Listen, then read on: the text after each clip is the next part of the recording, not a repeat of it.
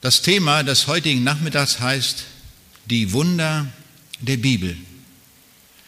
Ist das für uns eine Zumutung, daran zu glauben, das für wahr zu halten? Oder aber sind das Tatsachen, von denen die Bibel berichtet? Wir leben im 21. Jahrhundert und im Rahmen der Technik haben wir sehr viele Dinge inzwischen tun können. Herztransplantationen sind inzwischen zur Routine geworden. Wir sind zum Mond geflogen, das Schaf Dolly wurde geklont und der genetische Code wurde identifiziert, obwohl wir noch nicht die Programme lesen können, aber die Buchstabenfolge haben wir schon einmal. Das sind großartige Leistungen. Und dann stellt sich die Frage im Angesicht dieser großen technischen und wissenschaftlichen Erfolge, kann man eigentlich solche Dinge glauben, von denen in der Bibel steht? Von der Auferstehung der Toten, Blinde werden sehend und viele dieser Dinge, die dort beschrieben sind, kann man das im Angesicht des, des 21. Jahrhunderts überhaupt glauben? Und manche Leute haben mir gesagt, na ja, das liegt so 2000 Jahre zurück, wer weiß, wie das damals war. Interessant wäre ja einmal zu sehen, ob es heute noch Wunder gibt. Und so will ich darum anfangen mit einem heutigen Wunder. Vor einiger Zeit war ich in Australien zu Vorträgen und da habe ich einen Arzt kennengelernt. Und dieser Arzt hat mir seine Geschichte erzählt. Und daran können wir sehen, an dieser Geschichte, die ich gleich einmal berichten werde, wie Gott heute Wunder tut. Dieser Arzt lebte mit seiner Frau und seinen beiden Töchtern im Süden von Australien, nämlich in Adelaide. Und weil seine Frau das Klima dort nicht gut vertragen konnte, haben sie sich entschlossen, umzuziehen, im Norden von Australien dann zu wohnen, nämlich in der Stadt Darwin. Das sind so etwa dreieinhalbtausend Kilometer auseinanderliegend, nicht ganz so weit wie nach Omsk, wie wir heute gehört haben. Und welche Entfernungen das sind, aber immerhin dreieinhalbtausend Kilometer ist eine ziemliche Strecke. Insbesondere, wenn das eine Straße ist, die fast geradeaus durch Australien geht, nämlich vom Süden nach Norden hoch. Das geht durch die Wüste, durch den Outback hindurch, wo die Straße, auf der man ist, die sieht man gerade vor sich und dann wird sie hinten immer schmaler, jedenfalls scheinbar, und verschwindet hinten am Horizont. Nun war der Arzt unterwegs mit seiner jüngeren Tochter vorne in seinem Auto und im zweiten Auto fuhr seine Frau mit der 15-jährigen Tochter. Die andere war elf Jahre. Nun fahren sie durch den Outback dort, durch die Wüste und hunderte von Kilometern immer nur dieselbe Straße, immer dasselbe äh, Feld, was man sieht, die Wüste und die Straße, meistens rot, roter Sand. Und sie fahren sie und sie fahren sie in der Einöde. Sie haben ein Funktelefon und zwischendurch telefonieren sie einmal von Auto zu Auto um sich ein Lebenszeichen zu geben oder eine kleine Unterhaltung da zu haben. Aber auf einmal, als sie dort so fahren, gibt es mitten in der Wüste einen gewaltigen Knall. Und was passiert? Es kommt ein Diesellastzug entgegengefahren und der Arzt fährt mit seinem Wagen frontal auf diesen Diesellastzug dran. Der überschlägt sich mehrfach, rappelt in die Wüste. Das ganze Auto ist nur noch ein geknautschtes Blech. Und was war passiert? Die elfjährige Tochter völlig unverletzt. Als wenn von Engels Hand sie bewahrt ist. Sie hatte nur eine kleine Schramme am Knie, weiter nichts. Nichts passiert.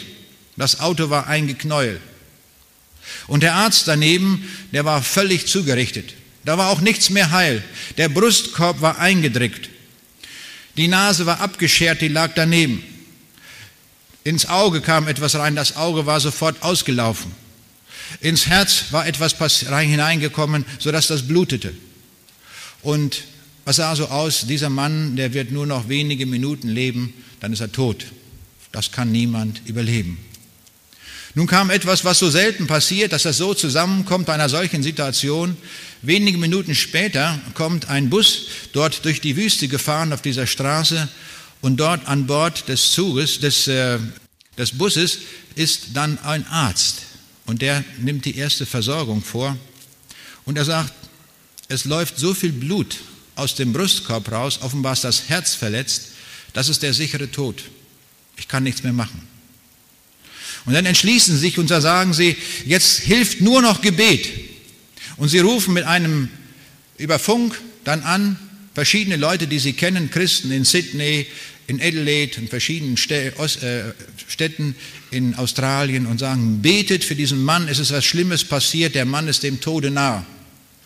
Sie tun das, es wird ein Hubschrauber angefordert von Adelaide und sie transportieren diesen Arzt in ein Krankenhaus nach Adelaide. In Adelaide angekommen, stellen sie fest, es blutet nicht mehr, das Loch im Herzen ist offenbar verschlossen. Keiner weiß wie. So geht das weiter. Das äh, Knie war vollständig zertrümmert von diesem Arzt. Und nun geht man an die Reparatur. Eins nach dem anderen wird jetzt erledigt. Die Nase war abgeschert, die konnte man nicht mehr annähen, also hat man eine Nase konstruiert. Und der Arzt sagte mir, was eigentlich normalerweise ein Mediziner gar nicht weiß, man hat dann die Rippe, ein Stück der Rippe abgeschnitten und wenn die Rippenhaut nicht verletzt wird, dann wächst die Rippe nach. Und so hat man ein Stück von der Rippe genommen und das hier angebracht und ein Nasenbein geformt und nach und nach wieder ein Stück nachwachsen lassen, die Rippe, und das wieder abgesägt und dann wieder rangebaut, bis die Nase fertig war. Das hat funktioniert. Dann hat man sich beschäftigt mit dem Knie. Das Knie war zertrümmert. Da haben die Ärzte gesagt, ja, wir müssen dort einen Hautlappen rüberlegen, damit das erstmal dicht wird. Und so hat man das gemacht. Es wurde ein Hautlappen rübergelegt. Aber dann kam eine Entzündung und man sagte, die Ärzte sagten, jetzt ist es vorbei. Wir können nichts mehr machen. Es hilft nur noch eins. Das Bein muss amputiert werden. Und dann war dort im Krankenhaus eine Ärztin, die sagte, stopp, ich kenne den Herrn Jesus und der kann heilen in jeder Situation. Und da sagt sie, ich werde die Hände auflegen auf das Knie, bevor der amputiert wird und werde dafür beten. Dann hat sie dafür gebetet, dass das Knie heilen möge. Man hat noch einmal einen Hautlappen rübergelegt, das ist angewachsen. Das Knie ist wieder in Ordnung. Es geht alles. Dieser Mann hat 50 Vollnarkose-Operationen erlebt und er hat alles überstanden. Das eine Bein ist gekürzt worden, aber der kann wieder laufen, hat einen Schuh, der ist etwas höher, das gleicht das wieder aus. Und ich habe ihn gefragt, sag mal Karl, hast du in einer solchen Situation mit Gott gehadert? Und er sagte mir, warum sollte ich? Gott hat mir doch geholfen. In solchen Situationen, wo alles aussichtslos war, da hat er mir Hilfe gegeben, ist mir beigestanden und hat geholfen, dass alles wieder in Ordnung ist. Der Mann hat heute seinen, hat damals seinen Beruf als Arzt aufgegeben, obwohl er mit Leidenschaft Arzt war und hat dann ein Glaubenswerk gegründet, in dem heute etwa 25 Leute hauptamtlich tätig sind. Er gibt eine Zeitschrift heraus über Schöpfung und diese Zeitschrift ist heute weltweit verbreitet. Es ist die beste, die schönste Zeitschrift, die ich je gesehen habe zum Thema Schöpfung. Mit vielen Farbfotos in englischer Sprache. Und manche Englischlehrer auch in Deutschland verwenden dieses, diese Zeitschrift in ihrem Englischunterricht, weil sie dort in gutem Englisch Aufsätze finden und weil gleichzeitig bei diesen Aufsätzen evangelistische Botschaft rüberkommt, Botschaft über die Bibel, Botschaft über die Schöpfung. So gebraucht Gott manchmal Menschen, die so in eine solche Tiefe hineingeführt werden. Wo ich jetzt gerade über Australien spreche, möchte ich auch ein paar Sätze über Australien sagen, weil das ja für uns so sehr weit weg liegt. Australien ist 22 Mal so groß wie unser wiedervereinigtes Deutschland. Und dort leben auf diesem Erdteil, auf diesem großen Erdteil etwa 18 Millionen Menschen. Das sind so viel, wie früher in unserer DDR gelebt haben. Bei einer riesigen Fläche, und das ist nur eine kleine Fläche gewesen. Das Klima ist dort tropisch im Norden und im Süden auf der Insel Tasmanien ist das Klima etwa so wie in England. Ich hatte dort einen Gottesdienst zu halten, ganz weit im Osten von Australien, südlich von Brisbane in dem Ort Southport. Und da waren so etwa 500 Leute versammelt. Und da fühlte ich mich irgendwie so ganz am Ende der Welt von Deutschland aus gesehen. Und da wurde mir bewusst dieses Wort Jesu, wo er sagte, dass ihr gehen sollt bis an die Enden der Erde. Da fühlte ich mich so richtig ganz weit am Ende der Erde. Aber es war ein schöner Gottesdienst, an den ich mich noch gerne erinnere. Australien hat eine völlig andere Tier- und Pflanzenwelt. Völlig unterschieden von unseren einheimischen Tieren, die wir haben. Die einheimischen Tiere dort sind fast alles äh, Beuteltiere. Die Jungen werden zu früh geboren. Sie kommen dann in den Beutel rein und im Beutel, da gibt es auch Milch. Alles, was man braucht, nicht wahr, zum Leben, ist in dem Beutel drin. Und dann wachsen die dort heran und manchmal sind die schon so groß, aber sie kriechen immer noch in den Beutel herein. Dann gibt es ein ganz besonderes Tier, an dem wir viel lernen können. Es ist das Wombat. Und ein Wombat ist ein Tier, das in, der, in die Erde sich hineinwühlt und dort Gräben macht, nicht wahr, und Höhlen baut.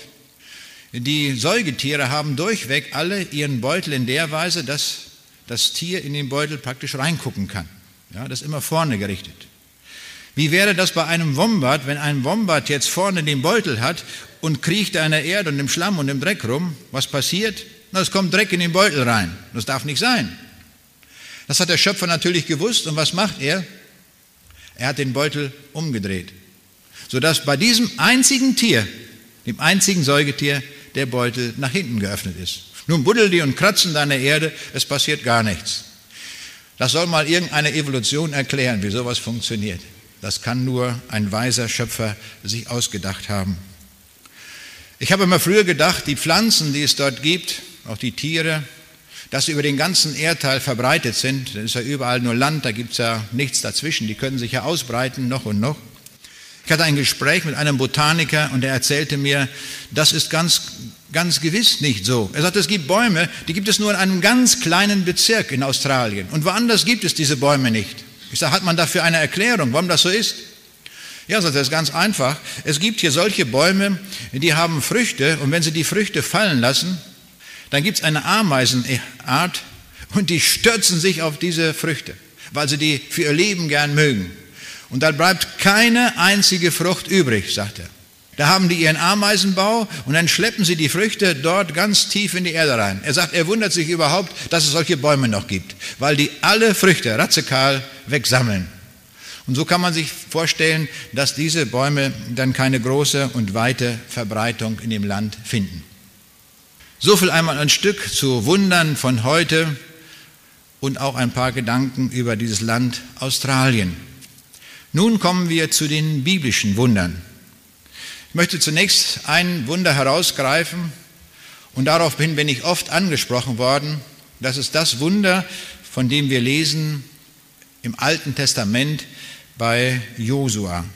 In Josua 10, Vers 12 bis 14, da finden wir folgenden Text aufgezeichnet. Da heißt es, an jenem Tag, als der Herr die Amoriter in die Gewalt der Israeliten gab, hatte Josua vor dem ganzen Volk laut zum Herrn gebetet.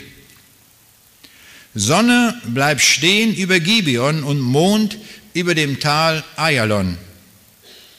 Da waren die Sonne und der Mond stehen geblieben, bis die Israeliten sich an ihren Feinden gerecht hatten. Weder vorher noch nachher hat es je einen Tag gegeben, an dem der Herr auf eine so außergewöhnliche Bitte gehört hätte. Damals tat er es, denn er kämpfte auf der Seite Israels. Dies ist ein ganz merkwürdiges Geschehnis. Da lässt Gott auf einmal die Sonne stehen. Und dann können die Israeliten weiter kämpfen. Dann kommt ein moderner Wissenschaftler gleich her und sagt, na ja, das kann doch alles gar nicht stimmen. Die Sonne steht doch überhaupt nicht still. Beziehungsweise die Sonne steht ja sowieso still und wir mit unserem Planeten Erde, wir umkreisen die Sonne. Also schon mal völlig falsch dargestellt, was da in der Bibel steht. Die Sonne steht ja bereits still. Wie ist das eigentlich?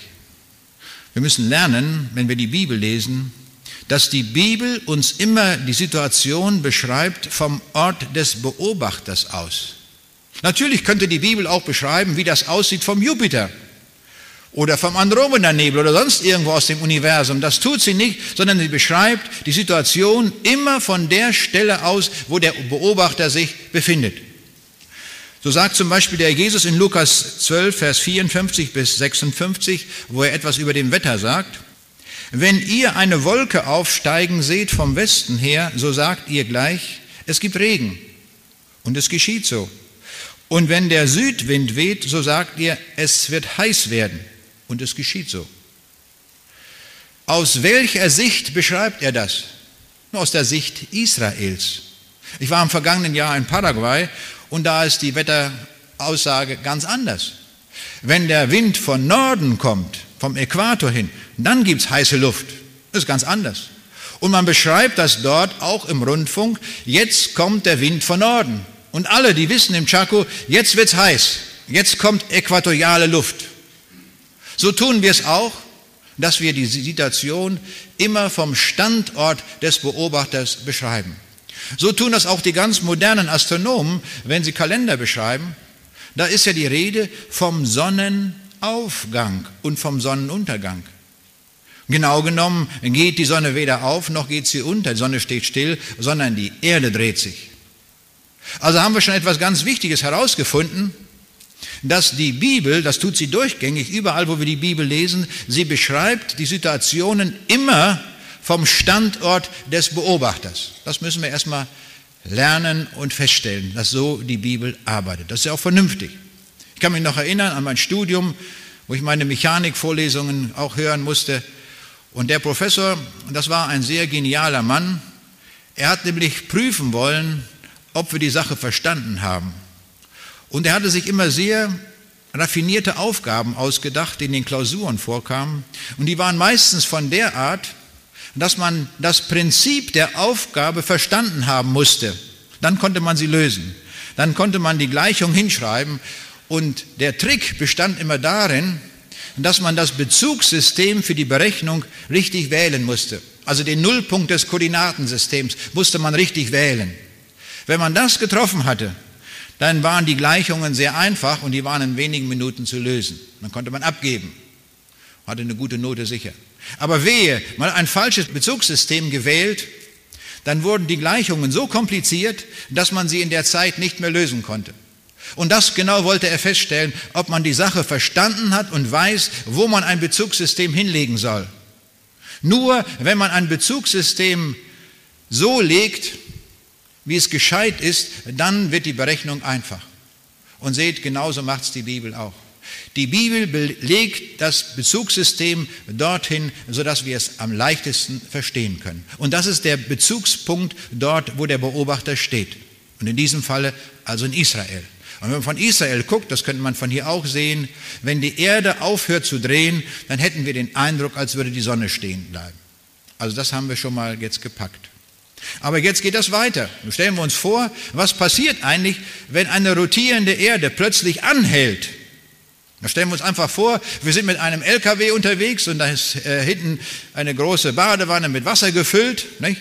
Und jetzt der Fahrer fährt und er tritt plötzlich auf die Bremse, eine Ampel, ganz und stopp.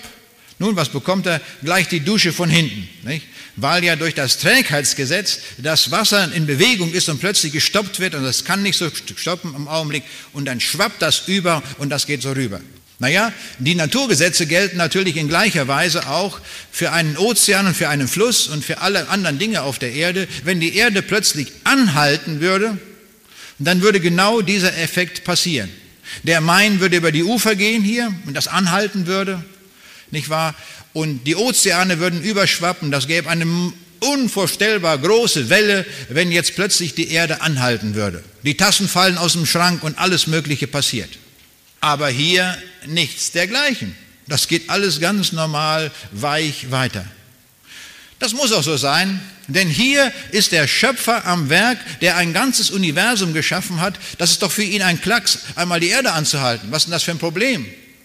Das doch gemessen an den Ausmaßen des Universums ist doch die Erde nur ein Staubkorn. Aber auch wenn sie größer wäre, wäre auch dann für ihn kein Problem, denn er hat ja alles geschaffen. Er kann natürlich die Erde anhalten und auch sehen, dass all das, was uns als Problem erscheint, auf einmal gelöst wäre. Das ist eine Kraft, das ist eine Vollmacht, das kann er tun. Noch etwas ist sehr wichtig an dieser Geschichte, die wir lernen können. Hier steht nämlich, Weder vorher noch nachher hat es je einen Tag gegeben, an dem der Herr auf eine so außergewöhnliche Bitte gehört hätte. Hier erfahren wir etwas sehr Wichtiges über Gebete. Es gibt Gebete, die der Herr in der ganzen Weltgeschichte nur einmal erhört hat und nie wieder. Also wir könnten jetzt im Sommer in Urlaub fahren und liegen dort am Strand und die Sonne scheint so schön und dann würden wir sagen, also ich würde jetzt gerne noch mal eine Stunde Sonnenbad nehmen und dann beten wir dort und sagen, Herr, kannst du nicht mal die Sonne anhalten, damit ich noch ein bisschen mehr Sonne kriege? Was wird der Herr tun? Er wird es nicht tun. Er lässt alles weiterlaufen, so wie das für ihn vorgesehen ist und nicht, damit wir noch einen Sonnenbrand kriegen oder sonst was. Der Herr wird also auf manche Gebete überhaupt nur ein einziges Mal in der ganzen Weltgeschichte hören und nie wieder. Und es gibt andere Gebete, wo er immer wieder hört. Und es gibt ein Gebet, auf dieses Gebet erhört der Herr sofort, augenblicklich. Und das ist ein Gebet, das das wichtigste Gebet ist, das wir überhaupt kennen. Es ist das Gebet, wenn wir ihn bitten, dass er uns rettet vor ewiger Verlorenheit. Wenn wir ihn darum bitten, wird er uns augenblicklich erhören. Denn das ist das allerwichtigste Gebet, das Erhörung bedarf. Das ist wichtig, hier dann an dieser Geschichte zu lernen. Ein weiteres astronomisches Wunder, von dem ist die Rede in Lukas 23, Vers 44 bis 45. Und da heißt es, und es war schon um die sechste Stunde, und es ward eine Finsternis über das ganze Land bis an die neunte Stunde, und die Sonne verlor ihren Schein. Bei der Kreuzigung Jesu hat die Sonne drei Stunden lang ihren Schein verloren. Es wurde dunkel. Wie Gott das gemacht hat, wie der Schöpfer das gemacht hat, wissen wir nicht. Es wird uns nicht berichtet, ob da eine Wolke davor ging und dunkel wurde oder was immer geschah. Manche Leute meinen, das wäre eine Sonnenfinsternis gewesen. Weit gefehlt. Eine Sonnenfinsternis dauert maximal acht Minuten. Das ist das Höchste an Dauer, was eine Sonnenfinsternis haben kann. Die Sonnenfinsternis am 11. August 1999, vielleicht können wir uns noch daran erinnern, die ja auch hier von Deutschland sichtbar war, hat zwei Minuten gedauert. Das war relativ kurz. Wenn die Situation günstig ist, dass es lange dauert, können das maximal acht Minuten sein. Also hier bei der Kreuzigung drei Stunden. Eine Sonnenfinsternis kommt also nicht in Frage sondern auch hier hat der Schöpfer direkt gehandelt, was immer er auch dort gemacht hat. Aber es wurde dunkel, die Sonne hat sich verdunkelt. Ich komme zu einem anderen Wunder. Wir wollen uns einige Wunder einmal ansehen. Wunder über Naturgewalten. Da lesen wir Matthäus 8, Vers 24 bis 27. Mitten auf dem See brach plötzlich ein gewaltiger Sturm los, sodass die Wellen ins Boot schlugen aber Jesus schlief. Da weckten ihn die Jünger und riefen voller Angst, Herr, hilf uns, wir gehen unter. Jesus antwortete, warum habt ihr Angst? Habt doch mehr Vertrauen zu mir. Dann stand er auf und bedrohte den Wind und die Wellen. Sofort legte sich der Sturm und der See lag still da. Alle fragten sich voller Staunen, was ist das für ein Mensch? Selbst Wind und Wellen gehorchen ihm. Na, jetzt könnten wir die Physiker rufen und sagen, ihr lieben Leute, könnt ihr uns das mal erklären? Und die Physiker würden feststellen, in jedem Molekül der Luft steckt eine Energie drin, ein halb mv Quadrat, könnten wir genau berechnen. Und wenn da ein Sturm ist und wenn die Wellen, wie viel Energie darin enthalten ist. Und jetzt auf einmal kommt einer her, der Jesus, er steht auf dem Boot auf und bedroht Wind und Wellen.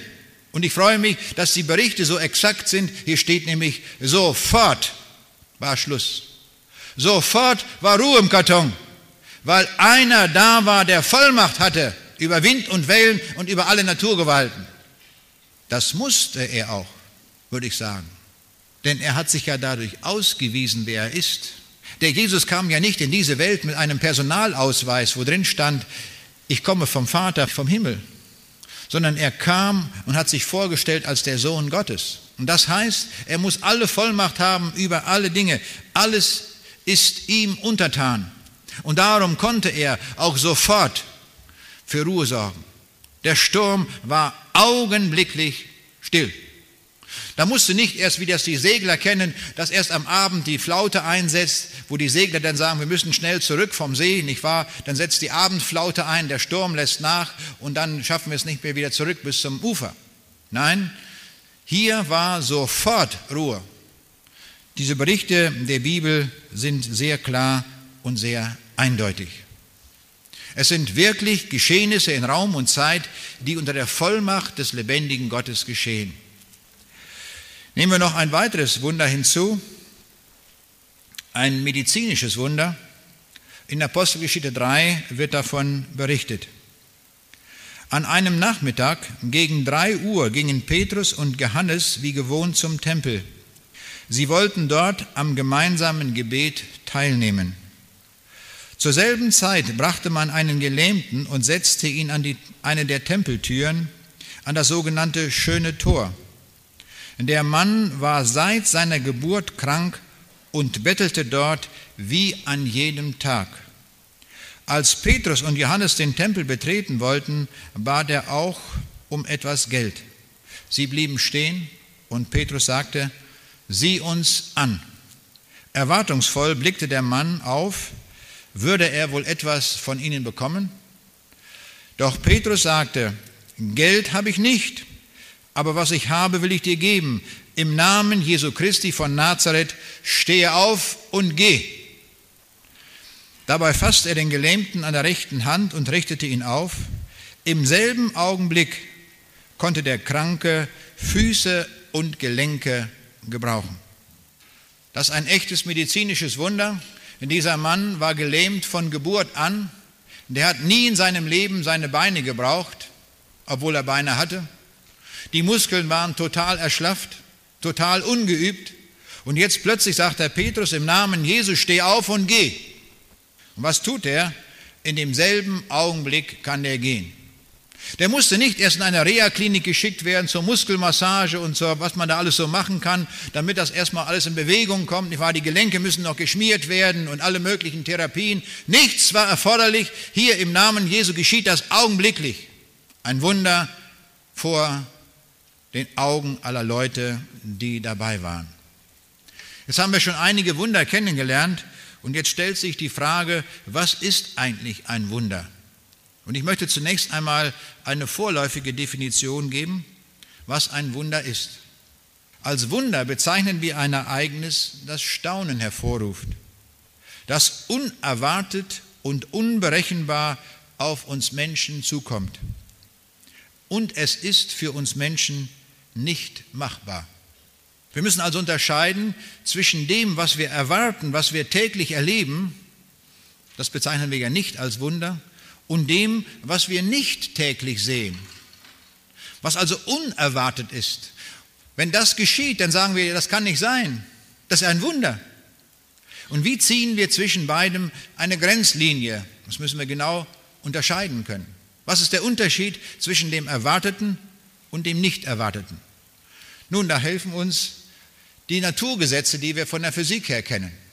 Und so will ich zunächst einmal demonstrieren, wie ein, Funks wie ein Naturgesetz funktioniert. Ich habe hier diesen Kugelschreiber und jetzt werde ich den gleich einmal loslassen. Was passiert dann? Willst du mir das mal sagen? Oh, das ist gut, das ist ein guter Physiker hier. Er sagt, der wird runterfallen. Na, dann müssen wir mal probieren, ob das wirklich der Fall ist. Ich lasse mal los. Tatsächlich, du musst Physik studieren. Super. So, jetzt kommt aber ein zweites Experiment. Und da müssen wir ganz genau aufpassen, was jetzt passiert. Ich werde den Kugelschreiber jetzt noch einmal festhalten und ihn noch einmal loslassen. Was passiert jetzt? Willst du mal sagen? Was passiert beim zweiten Mal? Bist du sicher? Ja? Fällt wieder runter? Wir machen jetzt ein Experiment. Lass ihn noch mal, halt ihn nochmal fest. Und jetzt achten wir genau, was jetzt passiert. Tatsächlich, du hast recht der fällt wieder runter. Aber warum fällt der runter? Wo der, woher weiß der das? Hast du ihm das gesagt, dass er runterfallen? So schwer. Dann machen wir es mal mit dem Buch, ob es da auch geht. Geht auch? Gut, machen wir ein Experiment. Wir lassen es fallen. Du hast recht. Stimmt. Es fällt wieder runter. Und da sehen wir jetzt, das ist das Gewohnte. Das ist das, was wir beobachten, was wir sehen. Und das wird gesteuert durch Naturgesetze. Es gibt ein Naturgesetz und das ist das Gravitationsgesetz. Und das Gravitationsgesetz besagt, dass im Schwerefeld, in diesem Fall im Schwerefeld der Erde, alles nach unten fällt. Ja? Genau richtig beobachtet. So ist das. Wir können alles nehmen. Wir können noch eine Tasse nehmen. Ich kann auch dieses Glas nehmen, nicht? aber vorher trinke ich noch einen Schluck. Na, ich lasse es lieber nicht fallen. Nachher fällt mir das auch noch runter. Das haben wir ja inzwischen erkannt. Auch das würde runterfallen. Das Naturgesetz ist also unabänderlich. Wir können tun, was wir wollen. Es fällt immer runter. Und wenn jemand meint, er könnte sich oben auf einem Fernsehturm raufstellen und runterspringen, um mal zu sehen, wie das so ist, und man würde ihn warnen und sagen, tu das nicht, das Gravitationsgesetz wirkt sich auch bei dir aus. Und wenn er sagt, das glaube ich nicht, und da, macht das einfach, der kommt unten als Briefmarke an. Nicht? So wird das sein, das sind die Naturgesetze. Die Naturgesetze bewirken, dass in einem Gravitationsgesetz alles runterfällt. Ich war vor einiger Zeit im Hamburger Hafen und da beobachtete ich ein Schiff, ein wunderbar schönes Schiff, das lag im Hamburger Hafen und das pendelte da immer so schön. Das war einfach eine Augenweide, das so zu sehen, dieses schöne Schiff, wie das so ruhig im Hafen lag und doch immer so etwas schaukelte. Und da fiel mir ein Naturgesetz ein. Und dieses Naturgesetz lautet, ein schwimmender Körper verdrängt genau so viel von der Flüssigkeit, in der er schwimmt, wie er selber wiegt. Also das Schiff, das Eigengewicht des gesamten Schiffes, das im Hamburger Hafen liegt, verdrängt wie viel Wasser? Nun, so viel, wie das ganze, ganze Schiff wiegt. So tief taucht das genau ein. Das können wir ganz genau nachrechnen. Aber es ist nicht einfach, sehr kompliziert. Die Schiffsform ist sehr kompliziert, nicht wahr? Und da guckt vielleicht noch ein Stück von der Schraube raus und so weiter. Jetzt stellen wir uns vor, dieses Schiff liegt nun da am Hamburger Hafen und da liegt ein Tampen zum Festland rüber und da läuft jetzt eine Ratte rüber auf das Schiff hin. Was passiert jetzt mit dem Schiff? Nun, das Schiff taucht jetzt natürlich tiefer ein in den Hamburger Hafen. Und zwar gerade so viel tiefer ein, wie die Ratte wiegt. Aber exakt. Nicht ein bisschen weniger, ein bisschen mehr. Oder, oder halb so viel, wie die Ratte wiegt. Was meinst du? Nein, voll, die ganze, genau wie die Ratte wiegt, einschließlich Rattenschwanz. Nicht? So, so viel wird jetzt das ganze Schiff tiefer eintauchen. Und in der Nacht beim Mondschein, nehmen wir mal an, da läuft eine Maus, die auf, auf, an Bord war, läuft vom, äh, da über den Tampen zurück an Festland. Was passiert jetzt? Das Schiff hebt sich etwas, nämlich genau so viel Wasser wird jetzt freigegeben, wie die Maus wiegt. Und auf einmal kommt der dicke Kapitän, nicht wahr? Und er geht an Bord und was passiert mit dem ganzen Schiff? Das ganze Schiff taucht jetzt so viel tiefer ein, wie der dicke Captain wiegt. Ja, das stimmt so, das ist Naturgesetz. Können wir nicht ändern. Das wird ganz genau so sein. Und wenn der an Land ordentlich gegessen hat, dann wird das Schiff, das Schiff noch um diese Mahlzeit tiefer eintauchen. So genau geht das. Das wird nicht, da wird nicht gemogelt. Das ist ganz exakt und ganz genau. Das ist ein Naturgesetz. Jetzt frage ich mich natürlich, Woher wissen die Moleküle im Hamburger Hafen, dass sie beiseite gehen sollen und das Schiff absenken lassen sollen? Um so viel. Das ist natürlich nur ganz wenig, nicht wahr? Bei so einem riesigen Schiff, das kann man kaum sehen, wenn man da am Ufer steht, wie das eintaucht. Aber ganz genau genommen taucht es gerade um so viel ein. Da muss doch irgendeiner da sein, der das genau berechnet und genau sagt, also jetzt, nicht wahr, Schiff, tauche etwas tiefer ein. Oder? Muss doch sein. Müssen doch mitdenken. Ja, jetzt kommt noch hinzu, die Sache wird viel komplizierter. Das gilt nämlich nicht nur für dieses eine Schiff, das ich da beobachtet habe im Hamburger Hafen. Das gilt für alle Schiffe auf der ganzen Welt. Das gilt für die Schiffe in Sydney, in, äh, in Australien. Das gilt für die Schiffe in New York. Das gilt für alle Schiffe, die auf dem Atlantischen Ozean schwimmen. Für alle Dinge. Und wenn da ein Kind in der Badewanne spielt mit einer kleinen Ente, eine Kunststoffente, dann taucht die Kunststoffente genauso viel im Badewasser ein, wie diese Ente wiegt. Ganz genau, das gilt genauso. Das gilt für Enten, das gilt für Schiffe, das gilt für alles. Ja, es gilt sogar für eine richtige Ente, die auf einem See schwimmt. Diese richtige Ente mit dem Gefieder, die taucht genau so tief ein in das Wasser, wie sie selber wiegt.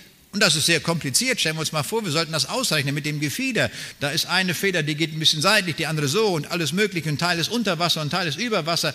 Und das muss ganz genau stimmen. Ganz exakt. Und das ist auch so. Das Naturgesetz sorgt dafür, dass diese dass jeder schwimmende Körper genau das einhält. Haben wir schon mal gestaunt darüber, dass das funktioniert? Dass unsere Welt wirklich so funktioniert? Das ist etwas Großartiges. Darüber kann man aus dem Staunen nicht rauskommen. Dass die Moleküle wissen, was sie jetzt machen sollen. Jedes Molekül, egal wo es ist, in welchem Land, egal unabhängig vom Erdteil, ganz egal was es ist, immer gilt das. Oder oben im Norden, nicht wahr, wo die Eisberge sind, ein Eisberg taucht genau so tief ein, wie der gesamte Eisberg wiegt. So viel Wasser wird genau verdrängt. Und der kann noch so kompliziert in seiner Form sein. Es stimmt exakt. Wie kommt sowas? Da muss doch einer, wenn ich das ausrechnen sollte, da brauchte ich riesige Computer, müsste die Form genau ermitteln, um dann auszurechnen, das spezifische Gewicht dieser ganzen Sache. Ich müsste das wiegen, das ganze Schiff oder was das ist. Und dann müsste ich ausrechnen, anhand des spezifischen Gewichtes des Wassers, wie tief die Eintauchtiefe sein muss. Das wäre furchtbar kompliziert. Und ich hätte gar keine Formeln, um das berechnen zu können. Weil die Form so unvorstellbar kompliziert ist. Aber in der Wirklichkeit spielt sich das alles ab. Da kann man doch nur staunen drüber. Oder? Ja, gewiss. Das muss aber doch einer berechnen. Das geht nicht anders. Und in der Tat, es ist einer da, der das berechnet. Und das ist der Herr Jesus. Haben wir das gewusst? Dass der Herr Jesus ausrechnet, wie tief ein Schiff im Hamburger Hafen geht? Wie tief eine Ente eintaucht auf dem See? Haben wir das gewusst? Haben wir das geahnt? Das steht in der Bibel. Da steht nämlich in Kolosser 1, Vers 16, denn in ihm, in Jesus Christus, ist alles geschaffen, was im Himmel und auf Erden ist, das Sichtbare und das Unsichtbare. Es ist alles durch ihn und zu ihm geschaffen. Hier steht erstmal, dass alles durch ihn geschaffen ist. Alles Wasser in den Ozeanen, die Erde, das Universum, ja wir Menschen, die Grashalme, die Pflanzen, alles, alles, was wir sehen, die Sonne, alles ist durch ihn geschaffen und zu ihm hin geschaffen. Und damit hat er auch die Naturgesetze geschaffen. Die Naturgesetze sind nicht etwas, was wir einfach mal so da haben, sondern er hat die Naturgesetze gesetzt. Er ist der Gesetzgeber der Naturgesetze. Und wenn ich jetzt noch einmal diesen Kugelschreiber nehmen würde und ihn fallen lassen würde, dann erfüllt sich das, dass dieses äh, Naturgesetz genau das tut, was der Herr Jesus befohlen hat in seinem Naturgesetz, das er gemacht hat. In Kolosser 1, Vers 17, da steht ein ganz kurzes Sätzchen und wenn wir das lesen in der Bibel, vielleicht morgens in der Andacht, da würden wir ganz schnell drüber hinweglesen und gar nicht bedenken, was dahinter steckt. Da steht nämlich, denn es besteht alles in ihm. In Jesus Christus besteht alles. Und in Hebräer Kapitel 1, Vers 3, da heißt es, er trägt alle Dinge mit seinem kräftigen Wort. Da haben wir die Antwort. Das, was wir durch die Naturgesetze beobachten, das trägt er durch sein mächtiges Wort. Er gibt den Befehl, Naturgesetze, ihr tut jetzt genau das, was ich euch gesagt habe, wie ein Naturgesetz ist, und die sind alle gehorsam. Jedes Molekül ist ihm untertan und die tun genau das, was er befohlen hat. Das ist ein Naturgesetz. Ein Naturgesetz ist das, was auf den Befehl Jesu reagiert. So können wir sagen, der Jesus hat die Oberhoheit über den Mikrokosmos und über den Makrokosmos. Er ist der Herr aller Dinge. Es gibt ein schönes Lied, da heißt es, Jesus Christus herrscht als König, alles wird ihm untertänig. Haben wir vielleicht schon mal gesungen. Und da singen wir vielleicht so ganz locker drüber weg, klingt so schön die Melodie und wir bedenken gar nicht, was wir singen, was dahinter steckt. Er herrscht. Er herrscht als König und hat alle Dinge unter sich. Die gesamte Natur, alle Naturgesetze, ist alles von ihm geschaffen. Alles ist sein Werk. Sehen wir jetzt, dass er alles in seiner Hand hält. Was ist jetzt ein Wunder? Das Normale, was abläuft, geschieht unter dem Befehl des Herrn Jesus dass alles so abläuft, wie wir es beobachten. Wie wir es in jedem Labor eines Physikers oder Chemikers sehen können, dann läuft alles nach seinem Befehl ab. Aber er, der die Gesetze gegeben hat, der sie gemacht hat, kann sie jederzeit, so wie er will, außer Kraft setzen. Er ist ja der Gesetzgeber. Er ist ja dem Gesetz nicht untertan, sondern er hat es gemacht. Und darum kann er zu jeder Zeit, wie er will, das ausschalten.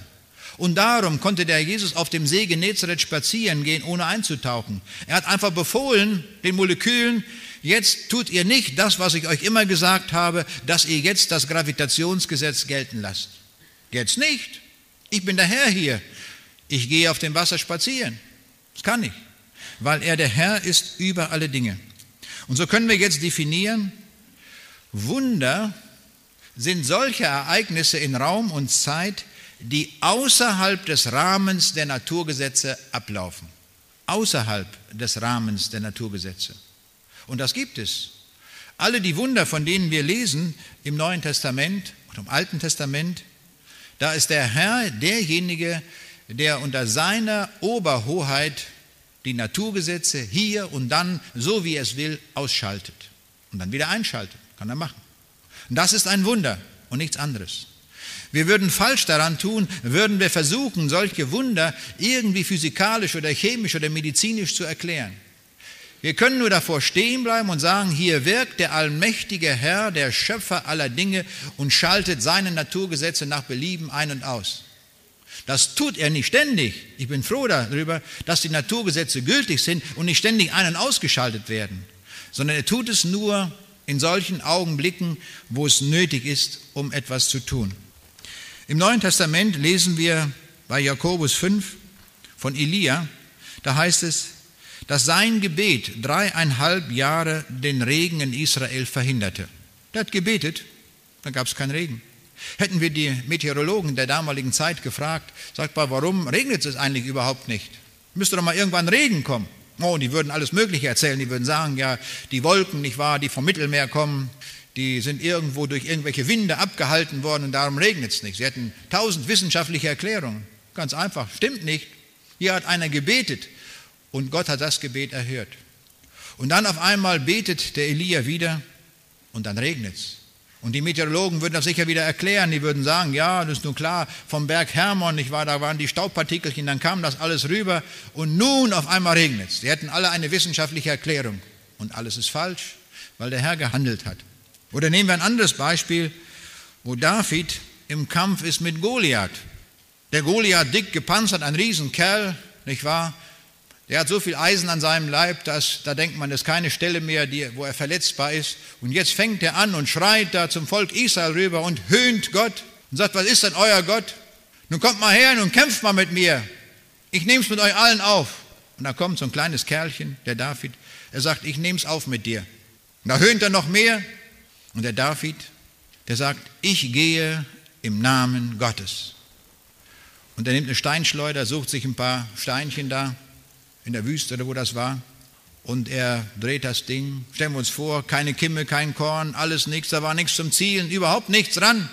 Der fuddelt ein bisschen in Luft und pff, lässt er das Ding da losziehen. Und der Stein trifft ganz genau die eine Stelle, wo der ungeschützt war. Und der kippt um. Gericht Gottes, weil er gehöhnt hat, den lebendigen Gott. Ich bin mir sicher, nicht wahr? Man könnte jetzt ausrechnen, die Wurfparabel, nicht wahr, genau mathematisch, wie, die, wie der Stein fliegt, um dahin zu kommen. Ich bin ganz gewiss, wenn der David den Stein nach hinten geschleudert hätte, der hätte ihn auch getroffen. Oder? Na, das ist doch klar. Wenn Karl May schon um die Ecke schießen kann, wie viel mehr der David im Namen Gottes? Ist doch klar.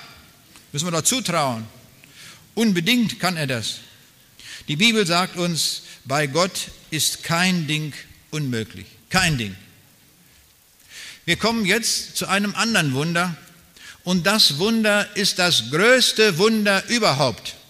Ich sage, neben der Schöpfung und neben der Auferstehung Jesu. Das größte Wunder in unseren Tagen. Und davon lesen wir in der Apostelgeschichte Kapitel 16. Das ist die Rede davon, wie Paulus und Silas im Gefängnis sind und diese Geschichte mit dem Gefängniswärter. Und da heißt es, der Gefängnisaufseher ließ sich ein Licht geben, dann lief er in die Zelle, wo er sich zitternd vor Paulus und Silas niederwarf. Als er die beiden hinausführte, fragte er sie, was muss ich tun, um gerettet zu werden? Antwort, glaube an den Herrn Jesus, dann wirst du mit deiner Familie gerettet, erwiderten Paulus und Silas. Sie verkündigten ihm und seiner ganzen Familie die Heilsbotschaft. Dann führte er sie in seine Wohnung, bewirtete sie und freute sich mit seiner ganzen Familie, dass er zum Glauben an Gott gefunden hatte. Stellen wir uns einmal vor, dieser Mann, dieser Gefängniswärter, der hatte noch nie etwas von Gott gehört, noch nie etwas von Jesus Christus gehört. Und der peinigt die beiden Leute da, Paulus und Silas, die hatten schon dicke Striemen auf dem Rücken, denn der konnte gut umgehen mit der Peitsche. Jetzt plötzlich fangen die Gefängnismauern an zu wackeln, das ist ein Erdbeben. Und er wusste, das war römisches Gesetz, wenn die Gefangenen weglaufen, dann ist er dran, Kopf kürzer. Da waren die Römer nicht zimperlich. Und so bekam es mit der Angst zu tun. Und er sagt, was muss ich tun, um gerettet zu werden, als das nun passierte? Paulus und Silas, ganz ruhig, und sie sagen ihm, glaube an den Herrn Jesus dann wirst du und deine Familie gerettet. Hier taucht eine ganz wichtige Frage auf. Warum sagt der Paulus eigentlich Glaube an den Herrn Jesus? Warum sagt er nicht Glaube an Gott? Hätte er auch sagen können.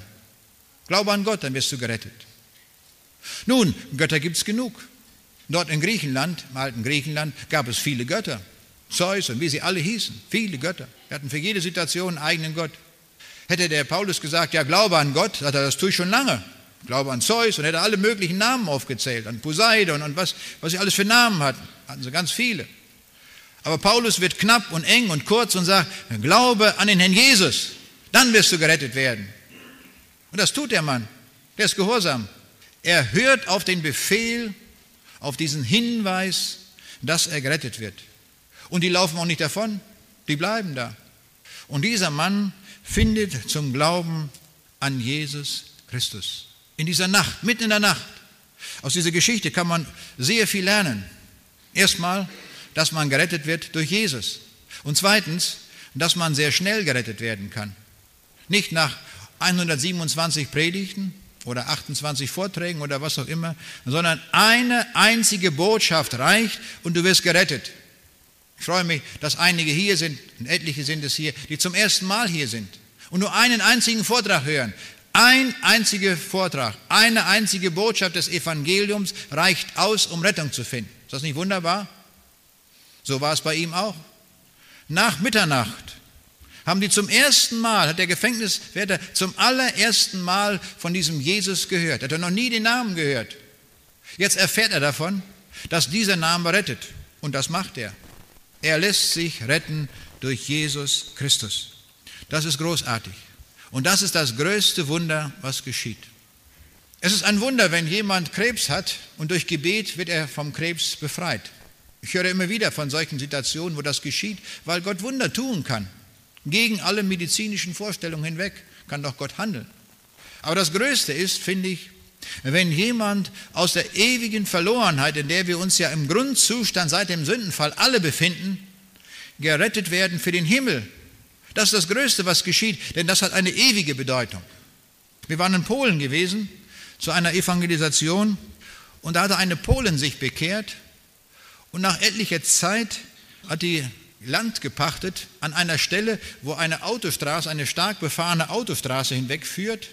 Und auf diesem Hügel oben da hat sie ein 4,60 Meter langes Plakat angefertigt oder eine Plakatwand und ließ in großen Buchstaben draufschreiben, dieses Wort, was hier steht, Glaube an den Herrn Jesus, dann wirst du gerettet.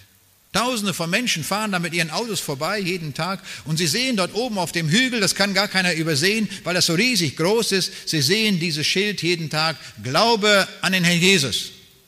Ist das nicht wunderbar? Da hat jemand eine Idee, was er tun kann im Namen Jesu. Finde ich großartig, wenn jemand sich eine eigene Idee macht und sagt, das ist mein Ding. Inzwischen hat sie Folgendes sich überlegt. Sie sagt, es kann sein, dass eines Tages mein Pächter sagt, ich will das mit dem Schild nicht haben und dann kann sie das Schild dann nicht mehr haben. Da hat sie das Land gekauft. Jetzt ist das ihr eigenes Land und jetzt kann mir niemand mehr sagen, ich darf das Schild da nicht haben. Nun hat sie ein großes Schild und betreibt 24 Stunden pro Tag Mission. Ist das nicht großartig? Und sagt diese Botschaft, glaube an den Herrn Jesus, so wirst du gerettet werden. Der Jesus kann große Wunder tun.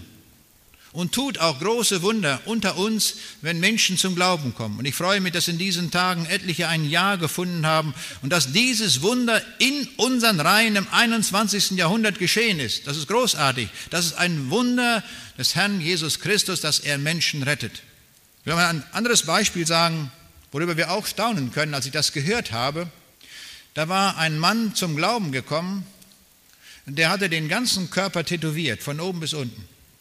Und er hatte sogar einige Teufelsfratzen an seinem Körper sich tätowieren lassen. Dieser Mann hört das Evangelium und was tut er? Er erkennt, dass er verloren ist und er bekehrt sich zu Jesus. Nun will er sich taufen lassen und er geht zum Pastor und er sagt zu dem Pastor, also mit diesen Teufelsfratzen, das würde ja nicht so ganz zusammenpassen zu Jesus. Das hat er gleich erkannt. Und er fragt den Pastor, was kann ich tun? Naja, sagt der Pastor, dann geh mal in ein Krankenhaus und frage einmal, wie man das da beseitigen kann. Er geht hin in ein Krankenhaus und da sagt man ihm, ja, da muss man eine Hauttransplantation machen, dass man noch irgendwo Stellen findet, die noch frei sind und dann wird das verlegt und so weiter. Und dann nennen die den Preis und da kommt ein Preis raus, dass er sagt, das kann ich mir überhaupt nicht leisten. Ich habe überhaupt gar kein Geld. Operation unmöglich. Und so entschließt er sich, was mache ich? Er geht zurück zu dem Pastor und sagt, ich möchte mich taufen lassen, aber die Fratzen werde ich nicht los. Und der Pastor sagt, na gut, du hast dich bekehrt zu Jesus und wer sich bekehrt zu Jesus, der lässt sich taufen. So steht es auch in der Bibel. Die aber sein Wort annahmen, ließen sich taufen. Das ist das Einzige, was die Bibel kennt. Eine andere Methode der Taufe gibt es nicht. Als erstes kommt man zum Glauben an den Herrn Jesus und dann lässt man sich auf den Namen Jesu taufen. Und das hat dieser Mann dann auch tun wollen.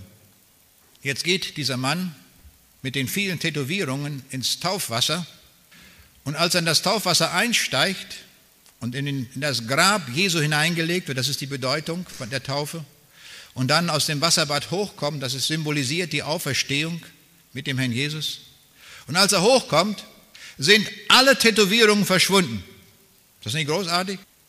Da war kein Lösungsmittel im Wasser drin, keine Chemie, nicht wahr, für die Chemiker unter uns hier.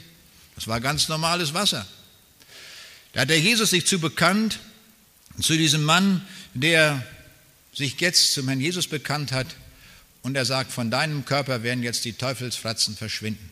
Das kann der Jesus tun. Damit ist nicht gesagt, das haben wir vorhin schon gelernt, dass Jesus das bei jeder Tätowierung macht. Das ist damit nicht gesagt. Sondern hier in diesem einen Fall hat er das getan. Und er kann viele andere Dinge tun, die er vielleicht auch einmal tut. Der Jesus tut viele Wunder und viele Dinge, wenn jemand sich zu ihm bekennt und zum Glauben kommt.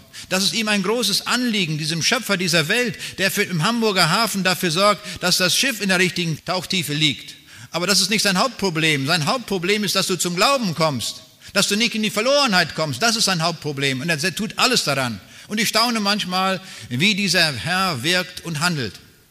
Und ich möchte dazu ein Beispiel uns einmal sagen. Das hat mich also tief bewegt. Wir waren in Ostpreußen unterwegs zu einer Evangelisation in Königsberg und ich wollte unbedingt meinen Heimatort sehen, wo ich geboren bin, den Ort Rheineck existiert heute nicht mehr. Ich habe es, glaube ich, auch neulich schon gesagt. Ist alles Steppe heute. Ich habe dort den ersten Fuchs in freier Wildbahn gesehen. Als wir da mit diesem klapprigen Bus ankamen, da plötzlich sprang so ein Fuchs hoch und das war mein erster Fuchs in meinem Leben, den ich also in freier Wildbahn gesehen habe. Und zwar höchstwahrscheinlich genau drei Meter daneben, wo meine Wiege einmal stand, so ungefähr. Habe mich gefreut, meinen Fuchs dort zu sehen, freier Wildbahn. Aber jetzt wie kamen wir dorthin mit einem klapprigen Bus? Die Russen hatten einen sehr, sehr klapprigen Bus. Und dieser Bus war so klapperig, ich will es mal etwas überspitzt sagen, wenn wir an der Ampel standen, dann konnte der Bus nur wieder anfahren, wenn wir zuvor gebetet hatten. das war auch ein Wunder. Aber es ging. Und nun kamen wir mit diesem Bus bis nach Gumbinnen. Und in Gumbinnen passiert Folgendes. Ratsch ist der Ganghebel durchgebrochen. Das war schon so ein uraltes Ding. Der Ganghebel war durchgebrochen. Es war außerdem Feiertag. Nun war gar keine Chance, irgendwo in eine Werkstatt zu fahren oder sonst etwas. Aber wir trafen dort auf der Straße einen Russen Und er sagt, ja, Moment, gar kein Problem, ich habe eine Bohrmaschine und das können wir durchbohren und dann legen wir da so einen Splint wieder rein und dann muss das wieder gehen. Naja, das haben wir so gemacht und dann wurde das repariert, so notdürftig und dann konnten wir mit diesem klapprigen Bus weiterfahren. Und wir kamen auch dorthin, an dem Ort, wo jetzt Steppe ist und dann nachher am Nachmittag fuhren wir wieder mit dem Bus zurück und wir fahren durch, durch die Stadt Insterburg. Und in Insterburg, an irgendeiner Stelle in Insterburg passiert uns Folgendes, der Ganghebel, er bricht nochmal durch. Ne? Wie kann es kommen? das Material war geschwächt, der bricht wieder durch. Nun standen wir da. Ja, was nun? Es war immer noch Feiertag. Aber wir hatten, Gott hat uns einen Engel geschickt, da war jemand, der sagte, ich habe ein Schweißgerät. Denn bohren konnte man nicht nochmal, dann würde es noch wieder schwächer werden, das Material, das wäre nicht gegangen. Dann haben wir, wurde das Ganze geschweißt und das hat so eine gute Stunde gedauert und wir waren mit mehreren in diesem Bus drin. Was hatten wir gemacht? Wir hatten noch etwa 30 Bücher dieses Buches Fragen, in Russisch allerdings, war Prosi. Die hatten wir noch so im Auto drin, in dem Bus drin. Und wir haben die dort auf der Straße so den Leuten gegeben. Wer da so vorbeikam, und gesagt, bitteschön, hier ein Buch, in Russisch. Nicht? Guckten, ja, haben sie mitgenommen. Und dann irgendwann war der Ganghebel wieder fertig und dann ging es weiter nach Königsberg. So, das war die Situation. Wir kommen dann zwei Jahre später wieder dorthin, um auch dort wieder zu evangelisieren. Aber diesmal haben wir Vorträge in Insterburg, direkt in dieser Stadt. Und wir hatten uns gut eingerichtet. Wir hatten viele Bücher mitgenommen in Russisch, nämlich auch dieses Buch Woprosi. Und da wir viele Bücher hatten, haben wir uns an der Straße hingestellt. Wir waren rechtzeitig da und haben auf der Straße immer wieder diese Bücher verteilt. Und die Leute nahmen uns die einfach ab, dass wir, die gingen reißend weg. Ja. Und auf einmal kommt ein junger Mann da auf uns zu und er sagt, als wir ihm das Buch geben, da sagt er, das habe ich schon. Ich denke, wo, wo kommt er an dieses Buch ran? Nicht? Da in dieser entlegenen Ecke. Und da sagt er plötzlich, na das haben Sie mir doch gegeben. Nur fiel ich aus allen Wolken, ich will es nicht glauben. Da holt er das Buch aus der Tasche raus, zeigt mir das und er zeigt mir sogar mein Autogramm. Er sagt, das wollte ich damals von Ihnen haben. Er kennt mich wieder offenbar. Ich habe ihn natürlich nicht wiedererkannt. Und dann sagt er, sehen Sie, ist auch total zerlesen das Buch. Ich habe das gelesen und bin durch das Buch zum Glauben gekommen. Und ich habe das vielen anderen gegeben, die das auch gelesen haben. Jetzt frage ich einmal die Mathematiker unter uns, wie groß ist die Wahrscheinlichkeit, dass wir 30 Bücher in irgendeiner Stadt verteilen, irgendeiner Stadt, und kommen zwei Jahre später wieder in diese Stadt hinein, an einen ganz anderen Platz, und fragen jetzt, wie groß ist die Wahrscheinlichkeit, dass wir jetzt jemanden treffen werden, der damals das Buch bekommen hat. Aber wie gesagt, nicht tausende von Büchern verteilt, nur 30 Bücher. Vielleicht waren es auch 28, ich weiß nicht, aber 30 so ungefähr. Dass wir den wieder treffen, einen davon wieder treffen. Zweite Bedingung, dass der Mann das Buch auch bei sich hat an diesem Tag. Das ist ja außergewöhnlich, nicht? Dass, dass der das Buch bei sich hat. Und dass der uns sagt, dass er durch das Buch zum Glauben gekommen ist. Das ist die Mathematik Gottes. Dem habe ich nichts mehr zuzusetzen. Wir sehen, Gott handelt in Raum und Zeit auf bemerkenswerte Weise. Er schiebt das so zurecht, nicht wahr? Und daran wurde uns deutlich, das hat uns ermutigt, immer wieder mit Büchern zu arbeiten und Bücher weiterzugeben. Wenn Menschen das lesen und in den Büchern das drinsteht, wie das geht, dass sie zum lebendigen Glauben kommen können. Wir sehen, das größte Wunder, was geschieht, ist, wenn jemand sich auf den Weg macht zu diesem Jesus und ewiges Leben findet. Und das gilt auch uns heute. Dieses Angebot, das ist die Botschaft von heute Nachmittag. Der Jesus ruft dich, damit du nicht verloren gehst, damit du wegen deiner Sünde nicht an den Ort der Verlorenheit kommst. Dort, wo es kein Zurück mehr gibt, wo wir ewig am Ort der Verlorenheit sind. Und das sind wir aufgrund unserer Sünde. Wir brauchen darum eine vollständige Vergebung, die uns rauszieht aus der Kolonne der Verlorenen und dass wir zu der Kolonne gehören, die durchmarschiert und die in die Ewigkeit geht zu unserem lebendigen Gott, zu Jesus Christus. Das steht zur Debatte an. Nicht mehr und nicht weniger. Und darum mache ich solche Vorträge sehr gerne und freue mich darüber, dass ich immer wieder sagen kann, Leute, kommt doch, lasst euch doch retten für den Himmel. Ihr seid doch gebucht für den Himmel und nicht für die Hölle. Wir wollen doch nicht in die Hölle gehen. Aber unsere Sünde trennt uns so von Gott, dass wir an jenen Ort dann mit mathematischer Pünktlichkeit hinkommen, wenn wir uns nicht bekehren. Und darum rufe ich, dass wir uns entscheiden für diesen Jesus Christus, damit wir das ewige Leben bekommen und die Sache festmachen. Und er steht mit breiten Armen und ich sage, ich warte schon auf dich. Ich warte schon, wer weiß, wie lange auf dich, dass du kommst. Ich will dir das ewige Leben geben. Ich will dir alles vergeben, was du in deinem Leben gemacht hast, dass du das ewige Leben hast, damit du den Himmel hast, jenen Ort, wo die Bibel sagt, was kein Auge gesehen hat und kein Ohr gehört hat und nie in eines Menschenherz gekommen ist, das hat Gott bereitet denen, die ihn lieben. Er will dich unvorstellbar reich machen. Komm und nimm das an, mach dich auf den Weg. Komme heute zu ihm. Du bist gerufen. Dass du ein Gesegneter wirst und dass du heute nach Hause gehen kannst, wenn du durch diese Tür gehst und bist eingetragen im Buch des Lebens. Das ist auch ein Wunder. Das ist das größte Wunder. Ein Wunder in unseren Tagen. Lass dieses Wunder heute in deinem Leben geschehen, damit du diesen Herrn ganz persönlich annimmst und das ewige Leben so findest. Tu es heute an diesem letzten Tag dieser Veranstaltungsreihe. Vielleicht hat der ein oder andere das aufgeschoben in den Tagen, immer wieder verschoben. Na, heute noch nicht, morgen, morgen, nur nicht heute. Heute ist der Tag, der letzte Tag. Nimm diese Gelegenheit wahr und sage, jetzt gebe ich mir einen Ruck. Jetzt komme ich. Ich tue es. Und wer vielleicht zum ersten Mal hier ist, hat das jetzt gehört. Auch dir gilt das dann. Dann nimm das an und komm. Komm heute, denn Jesus ruft dich heute. Heute bekommst du den Gestellungsbefehl zum Himmel. Nimm ihn wahr und komme. Du bist geladen. Wir wollen ihm dafür danken und ich möchte mit uns beten.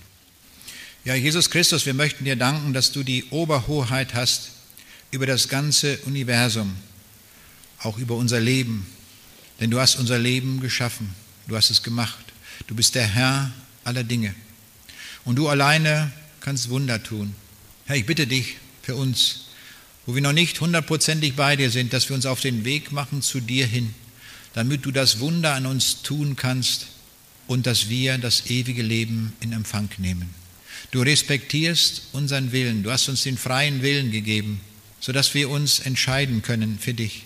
Herr, hilf uns, dass uns unser Wille nicht entgegensteht, sondern wir uns auf den Weg machen zu dir hin, zu dir, dem Sohn Gottes, und dass wir auf diese Weise den Himmel gewinnen. Danke, dass du uns so reich machen willst.